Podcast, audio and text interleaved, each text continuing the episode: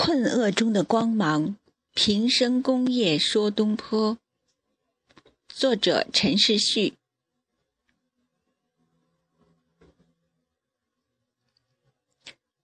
九百多年后的一个傍晚，我来到儋州中和镇外靠近黎族村庄的东坡书院。海边夕阳斜照着黑灰色的断垣残壁，在酒堂门头写着“海外奇踪”。岁月波逝，似在倔强诉说什么。黄州赤壁，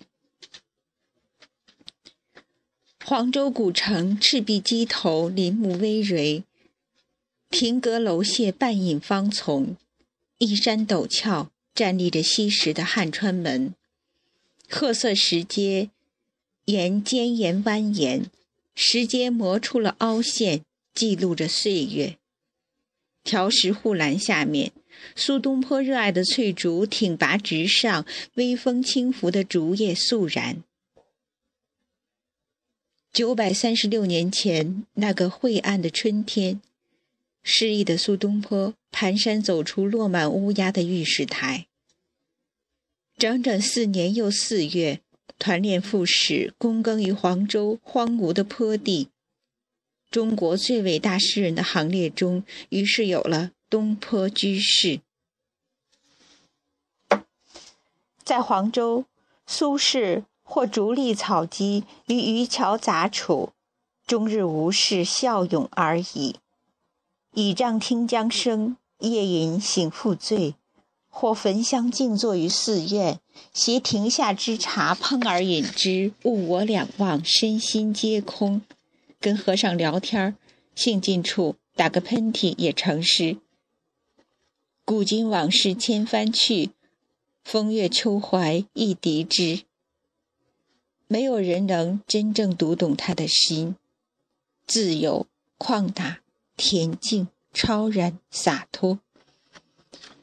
江山风月的主人，跌宕出独一无二的风光，让志士静，让小人度。池岸断壁上，睡仙亭有十床十枕，醉卧过泛舟而来的诗人。多情人早生花发，背倚绝壁，心头过尽千帆。听江涛高一声低一声，荆棘丛生的心，打开千古怀抱，一如不济之舟。风生水起，宠辱皆忘，任音符的一江春水，沿文字的阶梯升华沉沦。那一夜，诗人面对大江长天，凝神伫立于船头。着长江之清流，忆西山之白云，诵明月之诗，歌窈窕之章。一袭依然飘逸，在漫江透明的月色里时隐时现。目光越过碧绿的山峰，宽大的衣襟里藏着如船之笔。莫大的痛苦与盖世的才气，将一段绚烂的文字史凝固成赤壁的坚岩。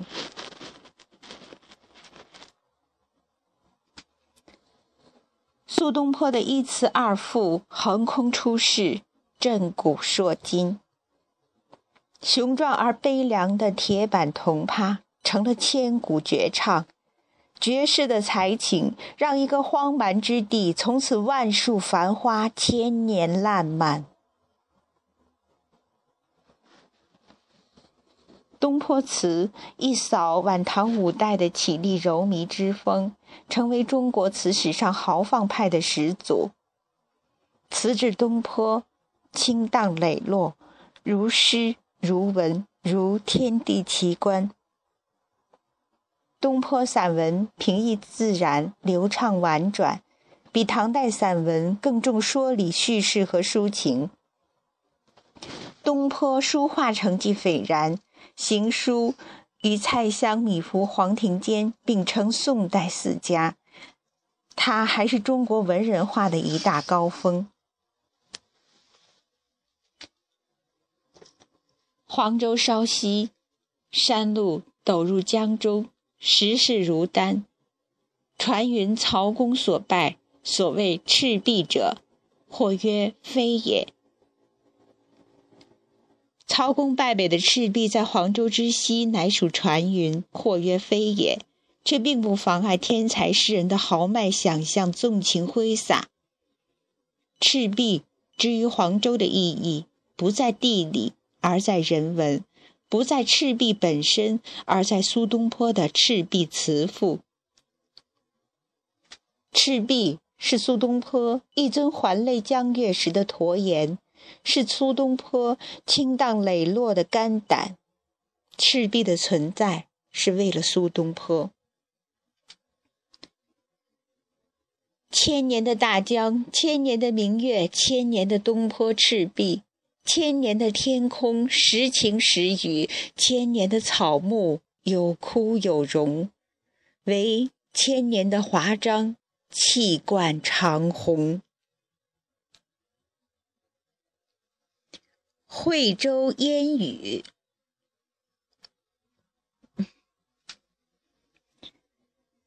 小楼一夜听风雨，晨起湖山碧如洗。烟雨映染惠州，像丹青映染喧嚣。松林下，一地一线沙痕，春水盈盈，烟横水际，翩跹几点飞红。长亭外的嫩柳染了微黄，怅然折柳的远客都是何人？长堤蜿蜒绿波上，灰墙闪烁古木中，小径铺满卵石，台阶结着青苔。千年前的钱塘歌女葬身岭南松林，僧人筑亭其上，名曰六如。伤心一念偿前债，弹指三生断后缘。再没有执手，再没有伤别。患难知己王昭云在惠州永远离开了苏东坡。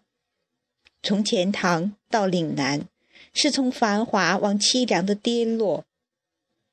朝为云而暮为雨，世事漫随流水，算来真是一梦浮生。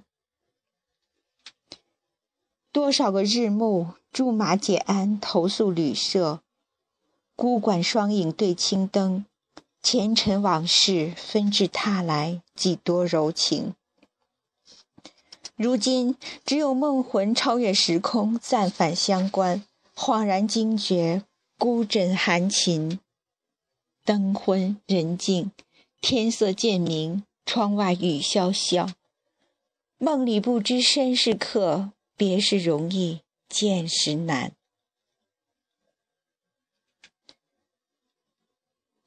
花褪残红青杏小，燕子飞时绿水人家绕。枝上柳绵吹又少，天涯何处无芳草？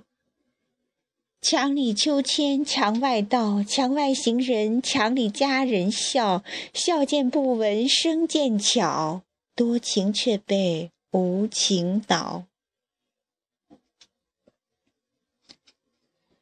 朝云不久暴疾而亡，子瞻终身不复听此词。苏东坡拙于谋生，直道而行，一再被贬。声色意会兼备的歌女王昭云，曾拨读诗人最深的心思。朝云故去，这首词东坡便不再听。不合时宜，唯有朝云能使我独弹古调，每逢暮雨倍思亲。名满天下的苏东坡不会不知道，朝云的命运其实就是自己的命运，朝云的路途其实就是自己的路途。寺院的层门紧闭，庭院深深。断断续续的风，庭前落花徘徊。春天随春花的飘零远去，岸上烛已残了，香已燃尽，香印成灰，心亦成灰。十二入苏家，二十为侍妾，三十四竟长去。王昭云带走了苏轼的哀伤和痛苦。与诗人始时于杭州西湖，而永绝于惠州西湖，或许是前生已定的安排。河池边的池凳，怀抱琵琶的女孩，玲珑剔透的弦歌。珠一样滚落。他在唱些什么？没人能完全听懂，却让人靠近了歌者的情怀。才子佳人的故事已唱了千年，那是此地特有的微笑。老了，有点苍茫，有点寂寥，但谁又知道他不会无限复活？死者长已矣，生者长戚戚。此后天涯孤旅，庆何人换取红军翠袖？问，垂垂老泪。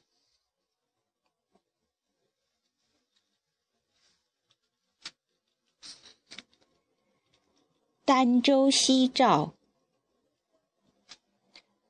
宋绍圣四年（一零九七年）的苏东坡，已年逾六旬。孤身携幼子，踏上琼海的万顷波涛。海南儋县望不到尽头的白沙地，偶尔才看见一个被刺竹和凤尾竹搂抱着的村庄，偶尔才碰见一个人从甘蔗林后面走出的，戴着斗笠、挑着水罐或背着柴火的女人，偶尔才听见一阵拖着沉重的木轮车的牛脖子上。寂寞的铜铃声，远远的天底下的山坡，飘着烧荒的青烟，微弱而淡漠。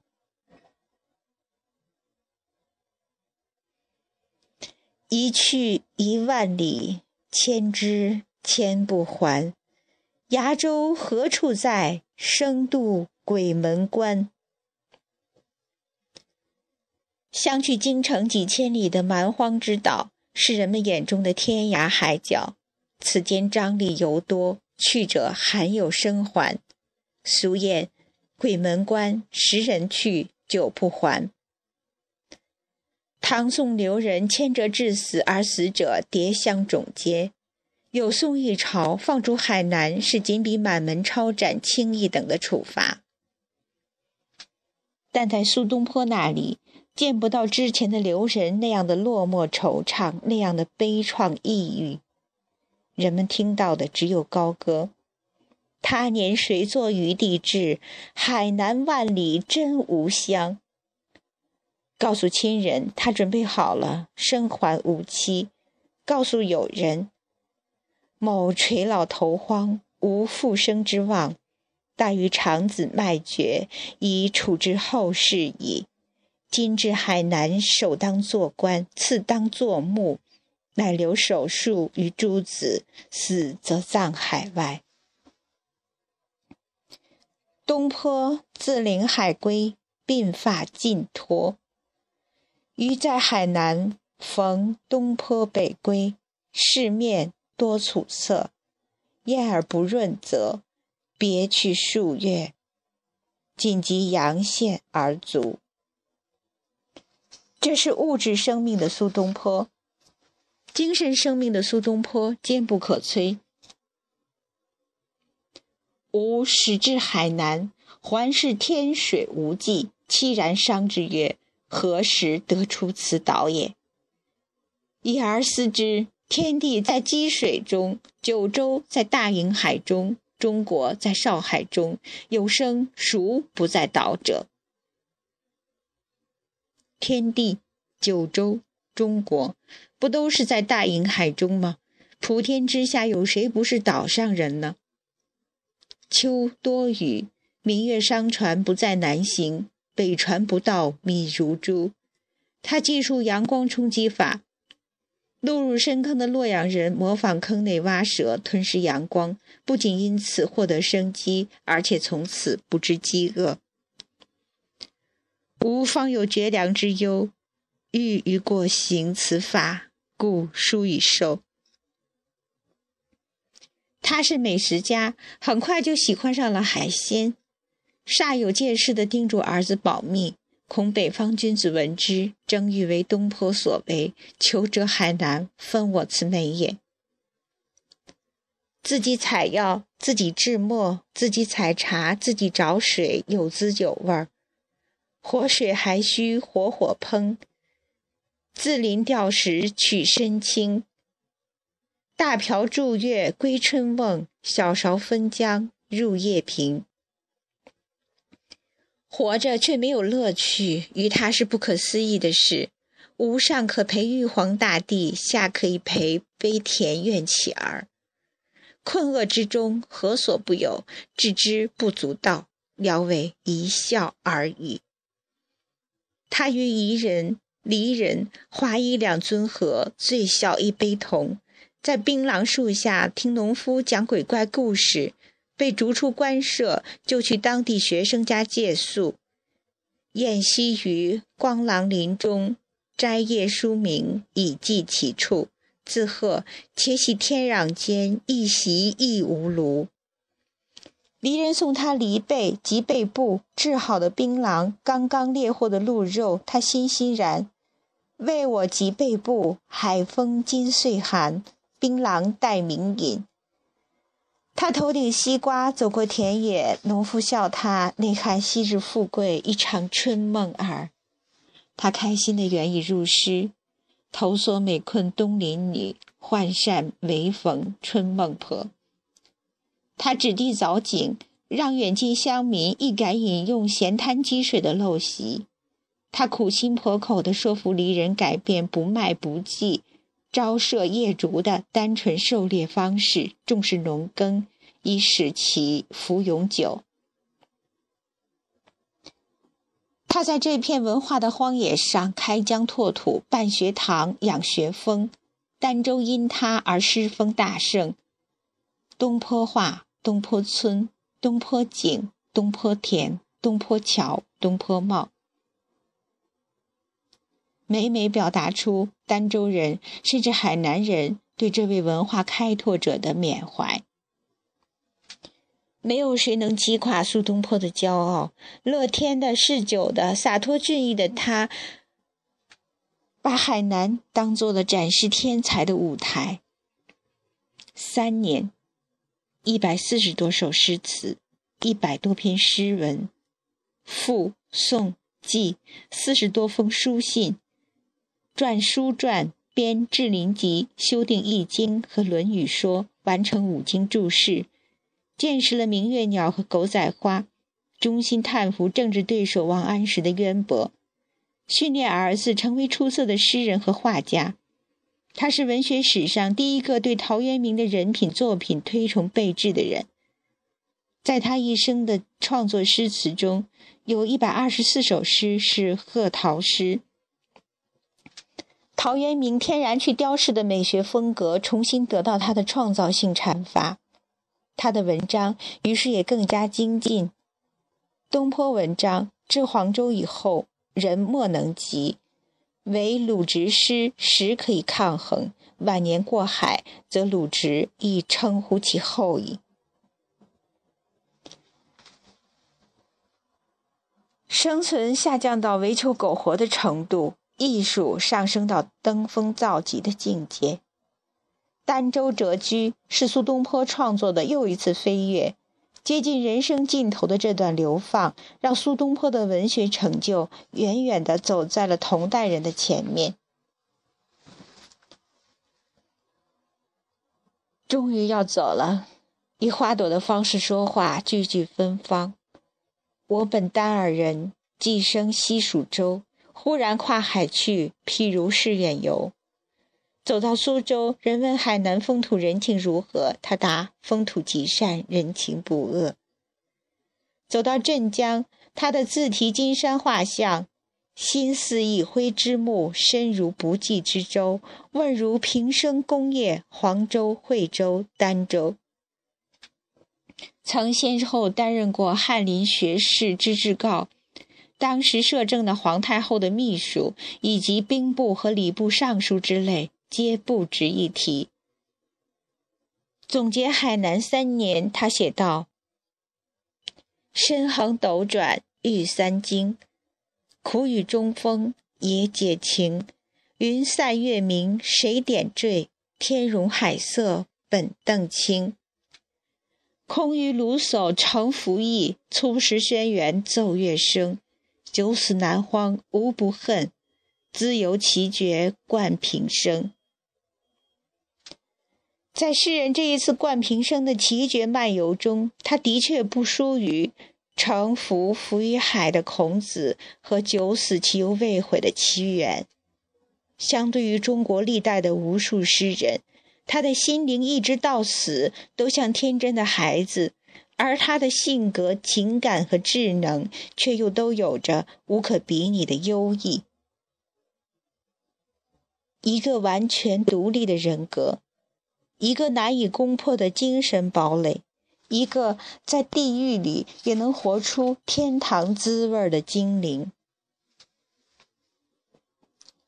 黄州、惠州、儋州是三次巨大的创痛，一次比一次艰难，但人格的自尊和优雅，人生观念的超脱，却是苏东坡留给后世的最大财富。九百年后的这个傍晚，黄昏如此寂静，海的回音、阴沉的深渊的音响和那反复无常的激情，刹那止息。蔚蓝色的波浪闪耀着亮光，大海威严而深远，什么都不能使它屈服。人走了，诗香、酒香、书香如故。旷达的歌者不会消失。苏东坡把自己的桂冠留在世上，给在滚滚红尘中挣扎的人们指出奔向无忧无虑的路径。